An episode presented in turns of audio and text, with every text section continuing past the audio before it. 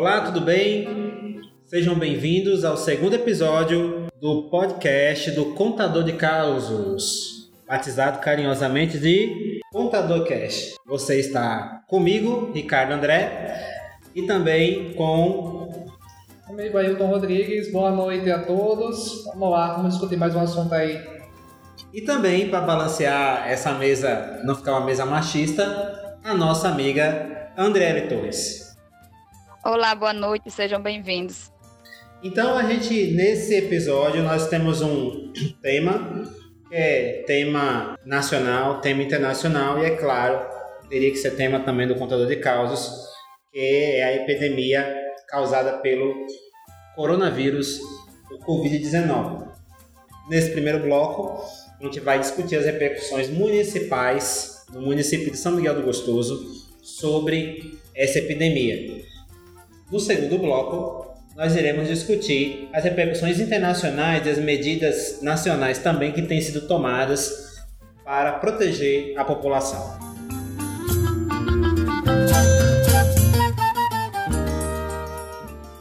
A gente começa falando das repercussões municipais. Eu convido meu amigo Ailton Rodrigues, passou o dia estudando, debatendo, conversando para iniciar essa conversa. É, hoje o dia foi agitado, né? A gente começou primeiramente com o anúncio né, do decreto que a prefeitura colocou para os seus munícipes. E além da, das partições públicas em geral deve seguir. Né? O básico dessa, desse anúncio, a suspensão dos serviços públicos pelos próximos 30 dias, né? e aí o cancelamento de shows e eventos públicos, né? sejam públicos ou privados, pelos próximos 60 dias. Né? Então, são medidas que estão evitando que as pessoas saiam de casa. As aulas né, já tinham sido suspensas no início dessa semana por um decreto governamental, né? mas aí nesse decreto municipal é, foi garantido né, que a educação ia fazer ferramentas para garantir os 200 dias letivos. Mas isso que vai decidir é a Secretaria de Educação aqui do município. Né? Eu acho também interessante destacar que um outro ponto importante é que diz que os servidores públicos têm que prestar informações que ajudem na identificação de pessoas infectadas ou com suspeita do corona para evitar a propagação. Caso isso não aconteça, essas pessoas podem é, responder judicialmente, como tem no artigo 269 do Código Penal. E aí a gente entra naquele assunto porque hoje, por exemplo, a gente tentou buscar muitas informações com a Secretaria de Saúde, com pessoas ligadas né, à prefeitura sobre, sobre como é que estava o panorama de Gostoso, e aí não conseguiu, né? Então eu achei importante esse ponto do decreto porque informação é a maior aliada da população nesse momento. Tanto para traçar estratégias, como para a gente poder conter uma propagação é, sem precedentes, né? E aí, como, assim, muitos dizem que não estão na zona de risco, não sei o quê, só que a gente tem que pensar no próximo, né? A gente sabe que o coronavírus é muito suscetível a infectar e a ser mais perigoso em pessoas idosas, em pessoas diabéticas, hipertensas, que já tem é, quadro de asma, por exemplo. Então, esse decreto, que é o 073 de 2020, foi divulgado hoje com esse intuito. Né? São 15 artigos que foram publicados no Contador de Causas. A gente deu uma resumida lá para quem quiser dar uma olhada. Né? Então, assim, pelo menos esse foi o que começou a agitar o dia, foi esse decreto aí que a Prefeitura Municipal divulgou e tentando precaver a população para que a gente se isole realmente. É, o que a gente vê aí a nível municipal, ontem, na verdade na quarta-feira, saiu uma nota da prefeitura é, bem voltada para a educação, acompanhando o decreto, o decreto da governadora, que fala da suspensão de todos os sistemas de educação. Aí é, bem, é bom deixar claro: sistema privado, escolas particulares, escolas estaduais e escolas municipais de todo o Rio Grande do Norte. Então está suspenso por 15 dias. A partir de quarta-feira, dia 17, está suspenso. A prefeitura acompanhou esse decreto governamental e nessa quinta, o que foi que ela fez? Ela fez esse decreto, como Ailton já colocou, está resumido ali no contador de causas os pontos mais importantes, mas Isa ainda não distribuiu isso nos, nos seus sites, né? No seu site, na sua página. A página é muito, vamos dizer assim, voltada para a mídia e não está sendo muito bem empregada para essa questão de informação à população. Então, o que a gente tem essa expectativa de que seja haja uma melhor comunicação, haja uma comunicação melhor com relação à população desses casos. Com relação à notificação, é, esse debate de notificação no município é um debate muito antigo. Tanto agora quanto antes, quando você tinha casos, por exemplo, de zika, de dengue. E aí o debate sobre notificação é muito grande. Por exemplo, saiu o relatório hoje da CESAP, que a Ailton colocou, e aí nesse eh, aparece lá um caso de Miguel do Gostoso. E aí já houve pessoas do governo negando, ah, essa pessoa não é de São Miguel do Gostoso. Mas a gente escuta demais nas ruas é, comentários de WhatsApp, é, de pessoas suspeitas, né, que inclusive estão fazendo quarentena por conta própria, e até alguns relatos de pessoas que estão fazendo quarentena em Gostoso, indicada por, pelo sistema de saúde. É, a gente não sabe até que ponto essas histórias são verídicas, mas o fato é que a CESAP identificou uma pessoa, a prefeitura negou a CESAP disse que vai revisar, nós entramos em contato com a CESAP, a CESAP disse que vai revisar esses dados, né? Mas o importante, né, que é o tema do debate, realmente, é você levar a informação à população. É, por exemplo, a gente tinha que tomar como, como exemplo mesmo a, o que ela fez a, a, prefeitura de Pedra Grande. Lá tinha né, um caso suspeito, e aí era de um motorista de, da empresa eólica. Então, o que foi que eles fizeram? É, divulgaram uma nota, eles divulgaram uma nota é, falando sobre isso, dizendo que a população não tivesse pânico, que eles estavam fazendo uma contraprova, né? E aí essa pessoa também já estava isolada. Então, eu acho que é importante que as pessoas saibam o que está acontecendo no município. Não estou afirmando que existe esse caso que foi divulgado pelo CESAP hoje. Mas caso tenha, é importante que seja divulgado. E isso para alerta geral da população. A gente precisa. A própria prefeitura precisa traçar estratégias nesse sentido. E aí é uma coisa que eu reclamo há muito tempo, porque a gente, quando vai discutir qualquer assunto, seja de educação, da segurança, da saúde, a gente procura dados oficiais da prefeitura. E por muitas vezes não consegue. É, não existem notas oficiais, as pessoas não querem falar na prefeitura. São poucas exceções. Né? Eu consigo mais falar, por exemplo, eu ainda consigo informação de assistência social, ainda consigo informação de um esporte, mas as principais pastas do município se omitem de dar declarações, se omitem de darem notas oficiais. Então, num momento como esse, em que todo mundo está atento a tudo, é ideal que se divulgue, né? Como, como até o próprio Ricardo disse. O município diz que nega o caso. O Cesar, a CESAP diz que vai revisar os dados, né? Mas aí a gente precisa ter uma noção do que está acontecendo. Nosso, nosso município aqui é o terceiro polo turístico. Então, quem garante que as pessoas que estão chegando aqui ou não, né, estejam infectadas? Então, é isso que a gente tem que. Nossa função aqui é informar, mas a gente também precisa dos dados oficiais. É, e aí, quando a gente vai partir para essa questão de contaminação e precisa olhar para a nossa comunidade, né? Quem, com, como é a nossa comunidade? Para você ter uma ideia, Gostoso, a pirâmide etária de São Miguel do Gostoso, ela tem um. Todo mundo sabe que aqui tem uma grande quantidade de crianças e jovens. Quando você chega em determinada faixa da população, que é ali depois dos 21 anos, 23 anos, essa população encolhe e quando chega lá na faixa dos 50 anos, você tem um novo crescimento da população. Então, a população aqui de 50 anos para cima é uma população considerável. Ou seja, é aquelas pessoas idosas que a gente conhece que já são da comunidade, porque aqui existe uma certa longevidade, e muitas pessoas que vieram de outros lugares morar em São Miguel Gostoso, que já estão aposentadas. Então a gente tem que ter um cuidado especial.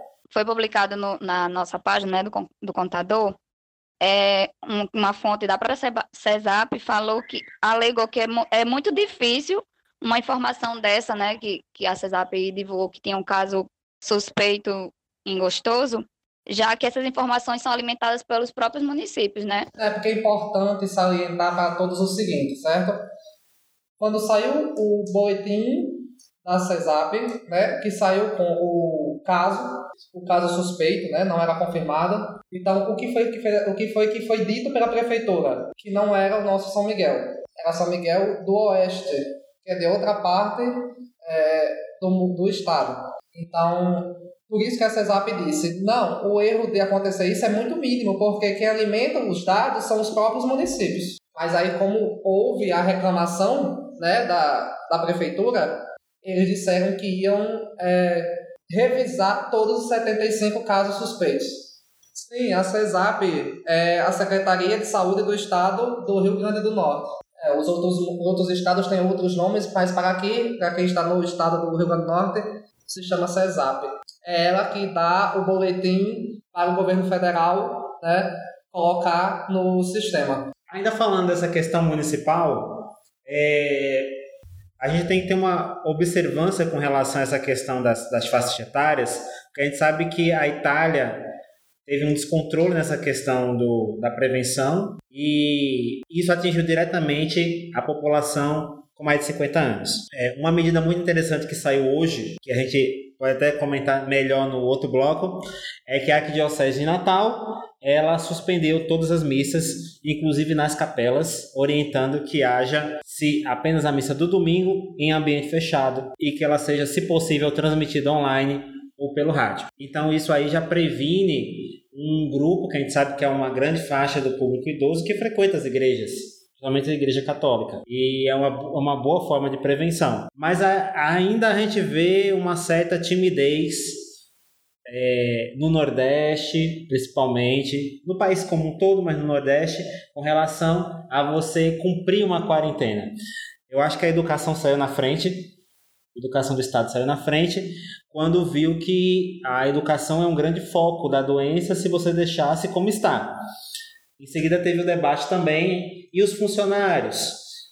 Como é que vai ficar os funcionários de apoio? A maioria das escolas ou dispensou os funcionários ou tá, é, adotou um regime de escala. E falando em, a nível municipal, uma, uma coisa que vem sendo bem discutida pelas pessoas é a questão, é, essa influência do turismo em São Miguel do Gostoso, que a gente sabe que é uma das a principal força econômica hoje, é, depois de prefeitura, né, depois do serviço público, é a, é a principal fonte é, de recursos do município, é a principal força econômica, onde está sendo atingida diretamente. Né? Você já estava numa baixa, os empresários já reclamavam que a baixa já tinha chegado pós ano novo, o carnaval não foi tão bom, e agora a gente tem essa questão do vírus, né? Então você aí tem uma conversando com o presidente da Gostoso, a gente vê que a ocupação está muito baixa. Já é, há casos, quem pode está dando férias para os funcionários, férias coletivas, é mais conhecido. E quem não tem condição de fazer esses métodos está fechando a pousada temporariamente, já fala em demissão, algumas já começaram a demitir, havia funcionários temporários, então já começaram a demitir esses funcionários. Então você vê aí que hoje, aproximadamente, o serviço de turismo no município, que engloba pousadas e restaurantes, emprega em torno de 400 a 500 pessoas. A tendência é você ter um impacto muito forte nesse setor e a gente não tem uma previsão do que pode acontecer, do impacto de quantas pessoas vão ficar sem emprego, tanto temporários quanto pessoas com carteira de trabalho assinada. É, eu acho que o efeito colateral vai ter que ter a economia, a gente, pelo menos está acompanhando vê que todos os dias estão tendo oscilações. Então é óbvio que gostoso não ia ficar é, indiferente a isso. Essa falta de empregos, isso infelizmente é um efeito colateral. Com certeza os pousadeiros e os donos de restaurante vão sentir, porque é isolamento. E isolamento não é brincadeira. As pessoas realmente têm que ficar em casa. Então, assim, o coronavírus ele é perigoso tanto na questão de saúde das pessoas, como vai ser economicamente também. E aí a questão é o quanto vai afetar. Que vai afetar isso já vai, isso já está certo. Então acho que os efeitos são mais esses mesmo. Eu vi que algumas empresas estão fazendo campanhas para as pessoas não cancelarem, sim remarcarem as viagens, né? Para é, de pousadas, é, esse, esse, tipo de serviços mesmo, para não ter essa baixa é, totalmente, né? Exatamente, André. Tem uma norma em vigor já orientando essa questão de remarcação, né? De pacotes. Muitas pessoas têm remarcado suas viagens e também está havendo muitos cancelamentos. Existe uma norma que está garantindo a questão da, de remarcação e o, esse setor que é tão sensível a esse tipo de ação a nível nacional e a nível internacional já tem sentido. Localmente a gente sente, não tem como não sentir. O município se estruturou também em torno do, do turismo e por ser uma, uma das forças econômicas hoje da cidade, a gente sente imediatamente essa, é, os efeitos dessa, desse isolamento que está se tornando cada vez mais rígido. Vamos para o segundo bloco?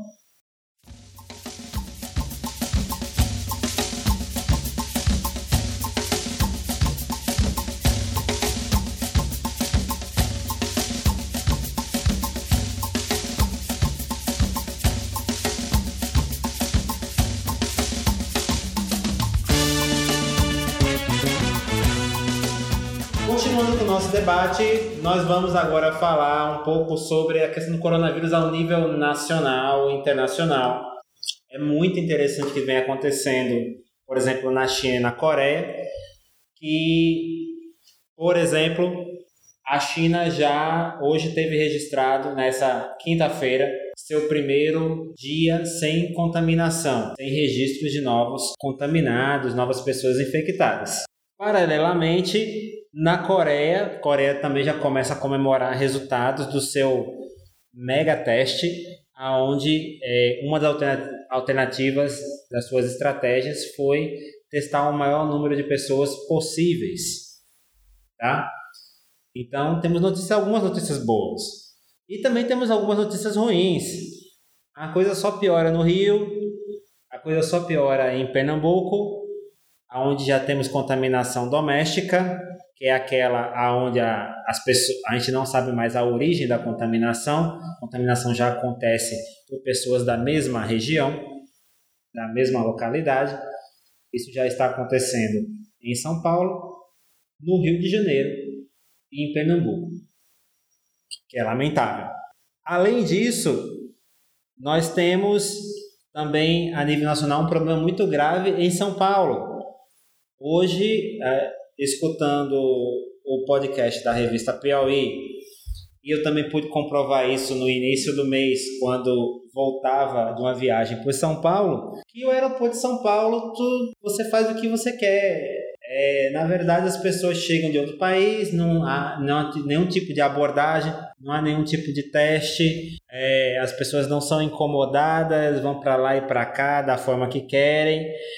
Ou seja, muito parecido com a Itália, aonde não houve, não foi levado a sério o problema e o aeroporto, os aeroportos internacionais tornaram uma porta de entrada para o vírus.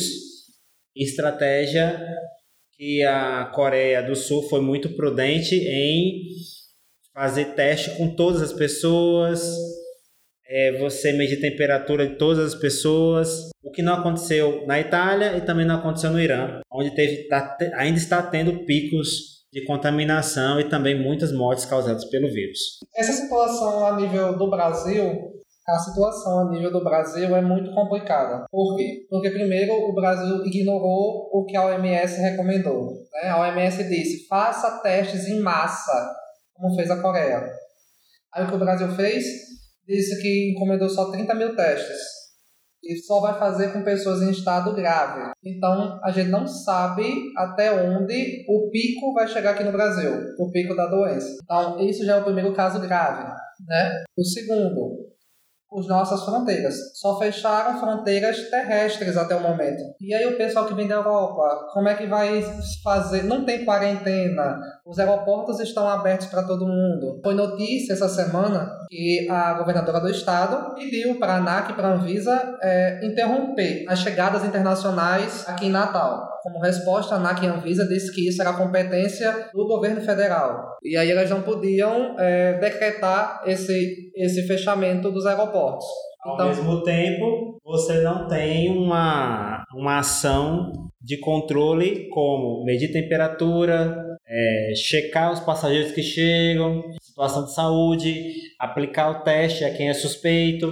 Então, o Brasil vai passar por um período complicado, aonde provavelmente tem gente com vírus transmitindo vírus sem ter sintoma. Vai ter sintoma daqui a sete dias, mais ou menos, é o tempo de incubação. E aí você vai ter casos como o de São Paulo, onde a pessoa morreu e só depois que morreu foi se ter o resultado do, do teste que estava com o Covid-19.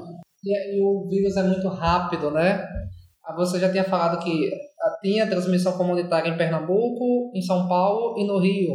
Só que aí todas as regiões do Brasil já têm casos. Uma região de Santa Catarina está em transmissão comunitária. Não o estado todo, mas uma cidade. Então, a gente não sabe que dimensão isso vai tomar. Até este dia 19, né, a gente estava com 641 casos. Então, não sabemos realmente como é que vai ser a dimensão e esperamos que as pessoas tomem consciência que realmente o isolamento é necessário e que isolamento não é férias. A gente, você falou do Rio e a gente viu imagens de pessoas frequentando as praias e você está num estado voltando às praias e um estado com transmissão comunitária, entendeu? Então não, não tem é, como entender como essas pessoas estão fazendo isso e estão ignorando todas é, as recomendações dos governos. Ainda falando de dessas consequências do coronavírus, por exemplo, abastecimento. Uma coisa que é recomendada é você não estocar alimentos, por exemplo, que isso pode causar panes na, no, no abastecimento, por exemplo, dos supermercados. Né? Mas, por outro lado, o brasileiro às vezes tem uns maus costumes americanos, né? De querer é, imitar os americanos nessa questão. Os americanos são muito vidrados nessa questão de acumular coisas, muito apocalíptico, vamos encher a dispensa para evitar um desabastecimento, que na verdade o efeito é contrário. Você causa o desabastecimento. Ah, não, não há condição dos supermercados reporem tão rápido. De repente todo mundo resolve comprar de tudo e fazer estoque. Não é possível que os supermercados e, e fornecedores consigam reabastecer tudo dentro de tempo hábil. Uma outra, uma outra questão é a questão de máscaras. Eu queria que você falasse um pouco da questão das máscaras, Ailton, e a questão de álcool, né? É, aqui em Gostoso a gente já ficou sabendo que essa semana faltou álcool gel e álcool 70 em diversos estabelecimentos. Você não conseguia comprar. Está chegando em alguns supermercados nessa sexta ou em outros supermercados está chegando só na segunda-feira. Ou seja, está faltando no mercado. Mas a gente informa a população que tão importante quanto o álcool gel, principalmente para você que está em casa, para você que tem criança, para você que tem idosos, aquele hábito de lavar as mãos ainda é o hábito mais recomendado. Lavar as mãos com sabonete e com você lavar as mãos com água e sabão ainda é um dos melhores métodos de se prevenir, principalmente você que está em casa, não está saindo muito, não está frequentando locais públicos, está com as suas crianças, está com seus idosos esse é o melhor método. Então não é preciso criar grande tensão porque ah, porque faltou álcool no mercado. Não é o álcool que vai salvar o mundo. É, o, o detalhe, por exemplo, é, esta semana eu andei em praticamente todos os supermercados de Gostoso. Fui a sete supermercados e três farmácias. Nenhuma tinha álcool, nenhuma tinha máscara, nenhuma tinha álcool gel. Na quarta farmácia foi que eu consegui achar um vidrinho de álcool gel dos pequenos. Então, as pessoas estão estocando. E especialmente dizem que muitas pessoas de pousadas. Estão levando muita, grande quantidade de materiais para as pousadas e aí a população está ficando sem. E aí a gente tem que tomar cuidado com isso, né? Porque querendo não tem uma classe mais carente que precisa também ter acesso a materiais básicos de higiene. E o que as pessoas precisam também é, é, prestar atenção é nos preços né, do álcool em gel, que, que aumentou muito devido à procura e, e se as pessoas acharem o preço absurdo, podem ligar para o PROCON, né, o PROCON do estado, do seu estado, e, e fazer a reclamação. Exatamente. É importante que a gente veja que a contaminação também, principalmente no Rio Grande do Norte, ainda está nas faixas econômicas da classe média e principalmente média alta. Ou seja, as pessoas que têm acesso a viajar, para outros estados, ou trabalham em empresas que exigem é, que a viagem inter, interestadual ou internacional é uma coisa comum. Então, a doença ela não chegou na classe, nas classes mais baixas. Então, tem que haver esse cuidado. O grande temor do governo federal, o grande temor do governo estadual é qual? De você ter uma epidemia de fato, e aí o que vai acontecer? A epidemia vai atingir as classes menores, as classes economicamente mais desprotegidas e você não tem UTI suficiente no estado. Você não tem UTI numa cidade pequena ou a maioria das cidades do Mato Grande. Na verdade, não tem no Mato Grande UTI, se eu não me engano. Aí o que acontece? A gente vai exportar todas as pessoas casos graves para Natal, então você vai ter morte pelo vírus e você vai ter morte causada pela falta de assistência. Você não vai conseguir atender quem tem um acidente de moto, você não vai atender quem teve infarto, você não vai atender quem está com problema renal. Ou seja, é, o grande problema relação a você se isolar, e algumas pessoas estão levando ainda isso um pouco na brincadeira, não dando tanta atenção ou não dando importância, é porque não estão pensando que, no caso de uma epidemia de fato, o que vai acontecer é que o sistema de saúde vai entrar em pânico. Então, não vai ser atendido nem quem está com caso grave do vírus, nem a pessoa que está com caso grave de qualquer outro, qualquer outra doença ou mesmo que seja um acidente, vai ter condição de ser atendido. Então as pessoas têm que ser um pouco conscientes com relação a isso para evitar que realmente a doença se alastre e a gente tem uma crise em vários setores da, da economia e vários setores do, do serviço público. E aí a gente volta realmente à questão do isolamento, que é extremamente necessário para evitar esse colapso que você está falando. E aí hoje o governo italiano já declarou isso, né? Tipo assim, você que é jovem, que está abaixo aí dos 50 anos, você não está isento de ter consequências graves da doença. Uma porcentagem dos mortos da Itália são dessa faixa, de 19 a 50 anos. E eles não têm problemas de saúde como diabetes, como hipertensão. Então você pode desenvolver sim. A questão do isolamento é essa: você se proteger e proteger as pessoas que você gosta, seus entes queridos. Eu tava até falando assim para alguns alunos meus: é, você tem avô, você pode ter avó, mas você também pode ter um amigo que tem asma, um amigo, um amigo que tem diabetes. Então, não é só sobre você. A gente tem que ter alteridade nesse momento também. É um momento crítico no sentido de proteger todo mundo. Nesse segundo episódio do Contador Cast, encerrando esse segundo bloco, nós vamos fazer um novo bloco que é a agenda cultural. Cada um dos nossos coleguinhas aqui vai dar a sua dica cultural para essa semana de isolamento em que você está curtindo em casa, só restou a TV, a internet, o Netflix e os outros canais. Você pode baixar um filme, você pode ler um livro escutar uma música. Então, sugestão, vamos começar com a nossa amiga André Torres. Foi lançada a terceira temporada de Elite, né? E a, essa terceira temporada ela gira em torno de mais um assassinato, que a, a, o, o primeiro, a primeira temporada também foi um foi em torno de um assassinato e a segunda temporada foi sobre tudo esse primeiro assassinato. E agora a terceira temporada é também gira em torno desse desse assassinato e eu já assisti e foi bem surpreendente o, o final dessa temporada. E é uma boa opção para ficar nessa quarentena. Não dá spoiler. Vamos lá, minha sugestão, minha dica é Castlevania, terceira temporada do Netflix. O que dizer? É para 18 anos. A primeira temporada e a segunda temporada eu não gostei. Achei muito muito fraca. Mas a terceira temporada, realmente, amigo, desenho animado de terror. É, vale a pena para quem curte, tire as crianças da sala. Não dá certo para criança. Tem cenas, claro, Castlevania, a história de uma família que é, relacion... que é caçadora de monstros, que caça o Drácula. O Drácula morreu na outra temporada, mas tem todos os desdobramentos da morte do Drácula.